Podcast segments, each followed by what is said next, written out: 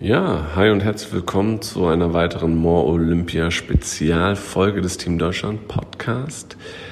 Heute hätte in Tokio das 50 Meter Freistil-Finale der Frauen auf dem Programm gestanden und da erinnern wir uns natürlich sehr, sehr gerne an die, den Doppel-Olympiasieg von Britta Steffen bei den Olympischen Spielen 2008 in Peking über die 100 Meter Freistil und die 50 Meter Freistil.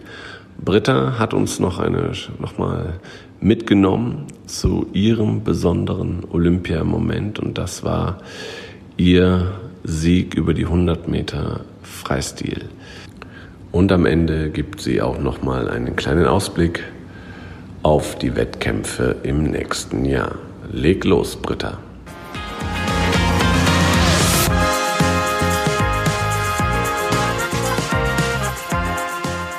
15. August 2008. Ich erinnere mich noch relativ gut an diesen Tag. Ich bin morgens aufgestanden, dann in die Mensa ähm, und danach mit dem Bus zum Water Cube, also zur Schwimmhalle. Bin ganz normal für die 100 Meter Kraulfinale eingeschwommen. Das Besondere in Peking 2008 war, dass morgens so zwischen 10 und 13 Uhr die Finals geschwommen wurden. Das kam mir eigentlich ganz gut zu Pass, weil ich vom Leistungstypus her schon jemand bin, der eher äh, morgens gut leistet als spät abends. Also von daher war ich ganz zufrieden, dass das Finale so früh morgens war. Es war so gegen elf. Nachdem ich eingeschwommen war, habe ich mir meine Bibel geschnappt im Sinne von äh, Flow im Sport. Das war so meine Sportbibel, würde ich es bezeichnen. Habe mich da nochmal reingelesen. Da geht es darum, ähm, wie Leistungssportler sich auf die wichtigsten Momente in ihrem Leben vorbereiten. Und mir ging es natürlich auch so, dass ich bei klarem Verstand war und wusste, das ist der Tag meines Lebens und in vier Jahren bin ich Ende 20. Da werde ich dann wahrscheinlich nicht mehr so große Chancen auf eine Medaille haben. Ja, und eine Kumpeline brachte mich dann ähm, zum Callroom, wo sich alle trafen, also die acht Sportlerinnen, um gleich die 100 Meter Kreuzfinale zu schwimmen. Und die flüsterte mir dann ins Ohr, bevor sie mich gehen ließ, das Wichtigste im Leben ist nicht der Triumph, es ist der Kampf. Das Wesentliche ist nicht gesiegt, sondern sich wacker geschlagen zu haben.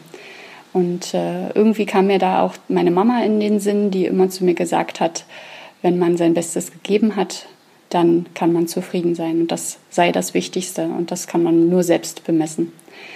Ich habe mich dann ähm, auf den Plastikstuhl Nummer 7 gesetzt, weil ich auf Bahn 7 schwamm. Und kurz nach mir kam Libby Trickett, die ein halbes Jahr vorher meinen Weltrekord über 100 Meter Freistil pulverisiert hat. Sie war die erste Frau, die unter 53 Sekunden geschwommen ist und hatte eigentlich ihre Chance auf das Finale im Halbfinale vertan, weil sie sich verpokert hatte und nur Platz 9 belegte. Dann hatte sie aber wirklich dieses verdammte Glück, dass eine Chinesin, nämlich die, die eigentlich ja auch eine Medaillenchance gehabt hätte, die hat vor dem Startsignal gezuckt und wurde disqualifiziert. Also ist Libby Trickett dann nachgerückt. Ähm, als Weltrekordhalterin ist sie dann auf Bahn 8 geschwommen und hat dann ähm, ja gesagt, na, wie geht's dir? Und dann habe ich gesagt, gut. Und dann wollte ich ihr auch unbedingt sagen, dass ich es toll finde, dass sie im Finale steht, denn viele meiner ähm, Teammitglieder meinten, ach, das wäre ja ganz gut gewesen, wenn sie sich rausgeschwommen hätte, dann wäre deine Medaillenchance eine größere. Aber ich habe das ein bisschen anders gesehen, nämlich, ähm, dass die Besten da antreten sollten. Und sie war halt in dem Jahr eigentlich die Beste. Und ähm, dann habe ich gesagt, Libby, äh, ich bin froh, dass du hier im Finale stehst, denn du bist die aktuelle Weltrekordhalterin und aus meiner Sicht wäre das ohne dich kein echtes, kein richtiges Finale. Und da war sie ähm, erst verwirrt und dann hat sie sich aber total gefreut und dann haben wir noch ein bisschen ähm, Smalltalk äh, gehalten und dann kamen die anderen und schon sagte eine Stimme, ähm, stellt euch bitte auf, gleich geht die Musik los und dann lauft ihr ein. Ja, und ich hatte am Vortag noch mit meiner Mentaltrainerin, Frau Dr. Friederike Janowske, gesprochen, dass ich eigentlich in dem Moment, in dem ich da einlaufe und in dem ähm, alle vorgestellt werden, am liebsten eine Chinesin wäre, denn die wurden so frenetisch angefeuert, dass man richtig erfasst war von dieser Stimmung. Und da meinte Frau Janowske damals, ähm, dann stellst du dir halt vor, du bist gemeint, wenn die Chinesin vorgestellt wird. Es gab nämlich eine, die schwamm auf Bahn 2. Und das habe ich tatsächlich gemacht. Ähm, auf die Idee wäre ich von alleine nicht gekommen, weil ich dachte, das darf man nicht, das wäre irgendwie falsch. Aber in dem Moment, als die Chinesin vorgestellt wurde, habe ich mir einfach die Augen geschlossen und habe gedacht, der Jubel, der jetzt erfolgt, äh, sei für mich. Und als ich dann auf Bahn 7 äh, vorgestellt wurde, war für mich äh, der Drops eigentlich schon gelutscht, wie man so schön sagt. Ich habe dann nur kurz die Hand gehoben, habe mich noch nass gemacht und wusste, jetzt kommt noch Libby und dann ähm, heißt es schon Take Your Marks ähm, auf die Blöcke.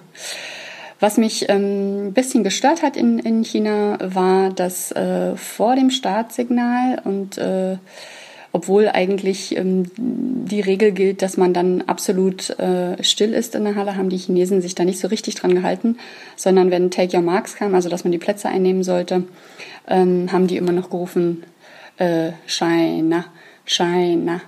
Und ähm, das fand ich so ein bisschen störend. Also hat Frau Janowski gesagt, dann stellst du dir halt vor, die, die schreien Britta, Britta. Und das habe ich dann tatsächlich gemacht und fand das irgendwie äh, sehr witzig, dass man in dem wichtigsten Moment seines Lebens irgendwie äh, noch äh, etwas, was von außen kommt, äh, umdeutet.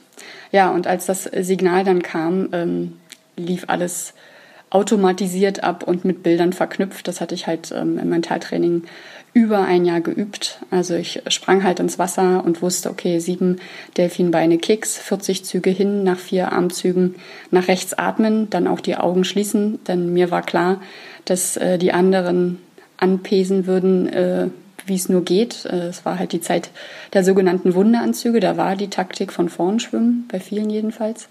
Ja, und ähm, mein inneres Bild war halt mit, den, mit Delfinen schwimmen, Spaß haben, lang, locker, frei, spielerisch. Denn wenn ich zu schnell angeschwommen wäre, hätte ich wahrscheinlich ähm, meine Stärke, die letzten Meter äh, von den 100 Meter Freistil eben nicht spielen können. Also musste ich ähm, da sehr sicher bleiben in dieser Strategie und in dieser Taktik.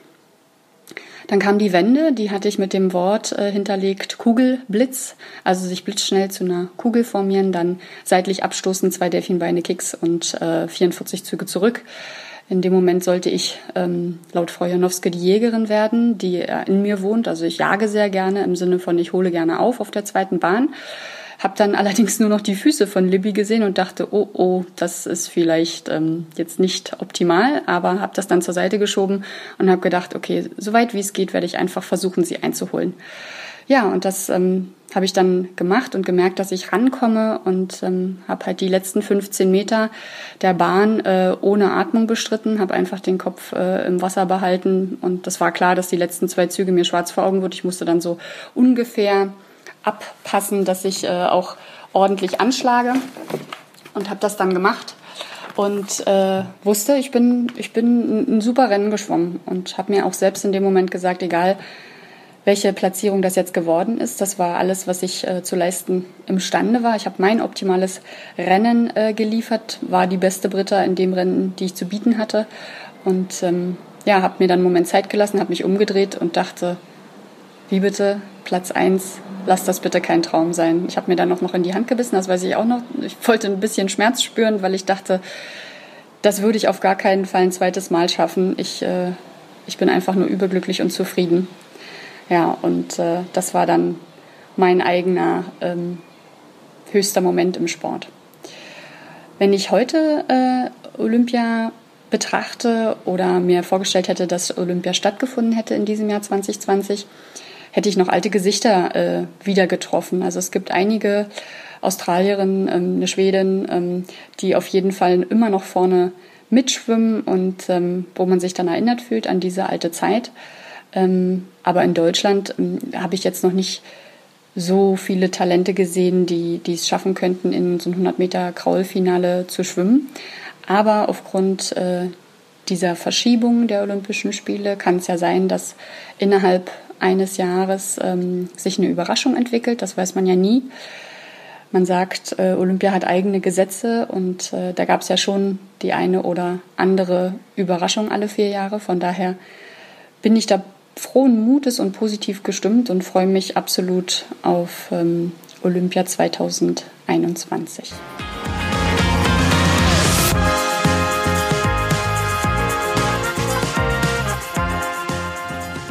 Ja, danke Britta, total spannend, besonders diese kleinen mentalen Tricks und ähm, ja, toll, wie du uns erzählt hast, wie du da bestimmte kleine Momente genutzt hast, um dich besonders zu motivieren oder einen, einen negativen Einfluss ins Positive zu drehen. Total spannend.